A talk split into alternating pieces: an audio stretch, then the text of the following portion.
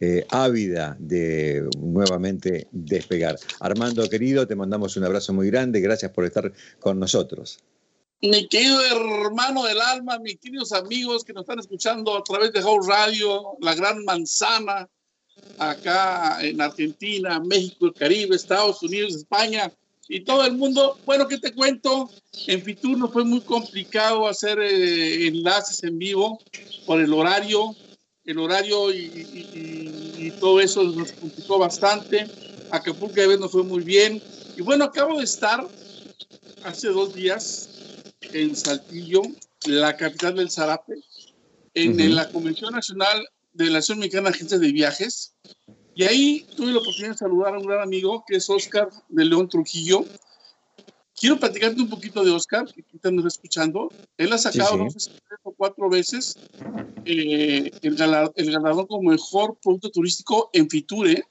Es, es, un demonio para esto del turismo. Él está trabajando ahorita actualmente en Baja California Norte, allá frontera con, con Estados Unidos, y, y dio una conferencia espectacular sobre el perfil, el nuevo perfil y hacia dónde tiene que caminar las agencias de viajes para la recuperación del turismo. Y le damos la bienvenida, mi querido Ricardo Vera, a Oscar de León. Oscar, ¿cómo estás? Eh, desde allá, desde Baja California Norte. Muchas gracias. Muy buenos días, estimado Armando, queridos amigos. Eh, gracias por la oportunidad de estar presentes en este programa. Un saludo a cada uno de ustedes y también a la amable audiencia. Muchísimas gracias, eh, eh, Oscar de León Trujillo. Bueno, muchísimas gracias. Aquí estamos compartiendo también con Fabiola de Anda desde Guadalajara, eh, haciéndonos. Eh, Armando, Oscar, bienvenidos. Así que bueno. Arriba de Guadalajara. Qué bueno, qué, qué bueno conocerte, Oscar. Y bueno, de hecho, que uno de los temas que, acaparan la atención, de los tantos paralelos que acaparan la atención con respecto a esta reinvención del turismo, de la industria en, este tiempo pandémico, es un, poco eh, eh, el, rol de los agentes de viajes, ¿no? Eh, y el reto justamente de los recintos feriales. Pero quería preguntarte exactamente cuál es el contexto de trabajo del Centro de Convenciones de Rosarito, Baja California. Contanos, por favor.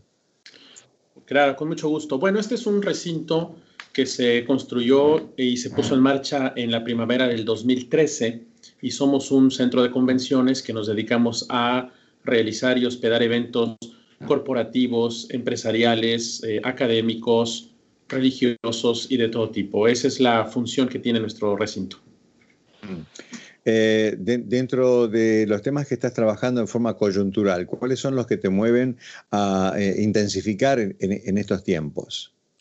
Bueno, debemos de tener conciencia, como se ha venido diciendo durante los últimos 15 meses, que si el paradigma eh, en el mundo, la situación global ha cambiado para no volver, bueno, pues en el ámbito turístico no es distinto, dado que el, turismo es una práctica que realizamos los seres humanos, por lo tanto no tendría razón de estar aislada de este cambio que hemos estado viviendo.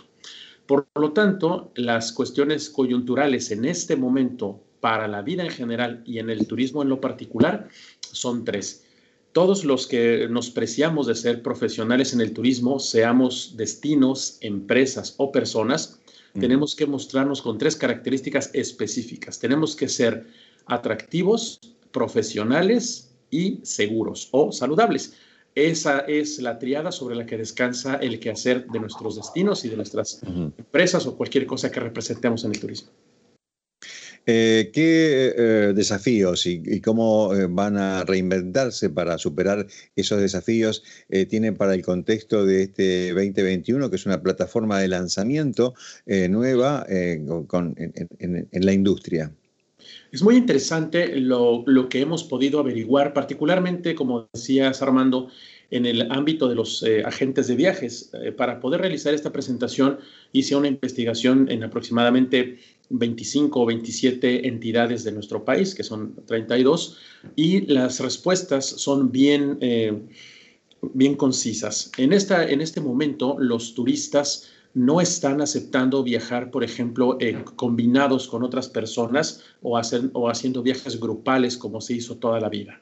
Esto ha traído una eh, personalización e hiperpersonalización de los servicios. La gente está dispuesta a pagar por esta diferencia. Y algo sumamente importante, ahora se ha retomado con muchísima importancia el viajar en grupos de amigos y de familias. Eh, se ven con mucha frecuencia ahora viajes entre abuelos y nietos, algo que estaba totalmente fuera de uso hasta hace muy poco, porque la gente de veras que está revalorando la vida y pudiera parecer muy curioso, pero la innovación en mucho significa la vuelta a lo básico. Eh, eh, oye, Ricardo, si me preguntas, me gustaría preguntarle a Oscar, ya que estamos aquí, Jalisco, tú, todo lo, ¿están las agencias de viajes realmente migrando hacia ese nuevo perfil y usando eh, la tecnología que exige hoy el comprador, mi querido Oscar? En definitiva, te puedo decir que sí, sí están migrando, porque es una necesidad y porque es una realidad. Eh, un informe nos decía que hasta hace un par de años unas 10 millones de personas hacían actividades online, como estamos haciendo este streaming en este momento. Sí. Eh, hoy día lo hacen más de 2 mil millones de personas en el mundo. Así es que o lo haces o estás fuera de la jugada. Además, el tema del eh, uso de las tecnologías, los assets tecnológicos, claro que es necesario que lo realicen porque ahora se exige en todo ámbito de la vida y también en el turismo, por ejemplo, la tecnología eh, contactless, el, no uso de papeles, todo sin, contacto físico, pero además la velocidad de respuesta ahora es más exigente que nunca. Eh, muchos agentes de viajes mencionan que si por un tiempo el correo electrónico fue su principal herramienta, hoy día son eh, aplicaciones como WhatsApp, donde ellos esperan una respuesta a los turistas inmediata, porque si no, pues se pierde la oportunidad. La reinvención de, los agentes de, viajes eh, que, se planteaba eh, en, tu, en tu desarrollo, indudablemente que genera una un subirse a plataformas inmediatamente para competir con una eh, en un panorama realmente muy pero muy competitivo, ¿verdad? Eh, eh, ¿Tendrán posibilidad de sobrevivir a esta suerte de, tsunami en, en, las redes sociales? ¿Con el Internet básicamente? Definitivamente sí. Si nosotros consideramos que el 75% de la toma de decisiones de viaje en este momento proviene de una consulta en el teléfono celular, sí. pues entonces las redes sociales y las plataformas son herramientas que las agencias están utilizando para mantenerse a flote. Y sí, sí lo están haciendo. Además, hay un, hay un factor muy importante dentro de toda esta oleada tecnológica que es, eh, es trascendental. Una de las respuestas que más me llamó la atención es que los agentes de viajes están utilizando más que nunca la recomendación persona a persona para poder seguir ofreciendo sus servicios, porque sigue funcionando. Así es que este tridente que yo mencionaba hace unos minutos, donde implica el término de seguridad, bueno, pues esta percepción de ser confiable forma parte de la seguridad. Por lo tanto, la recomendación de boca a boca sigue siendo una herramienta súper importante. Claro.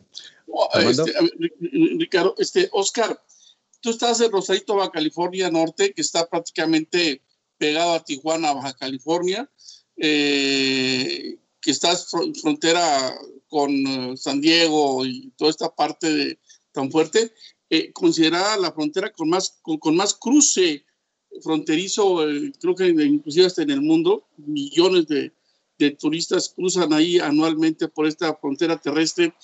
Ya, ya estamos recuperando ese, ese cruce que había eh, en el 2019, Oscar. O sea, el norteamericano ya está pasando a Rosarito, esas playas hermosas que tú tienes. ¿Ya se ha recuperado ese turismo transfronterizo, mi querido Oscar?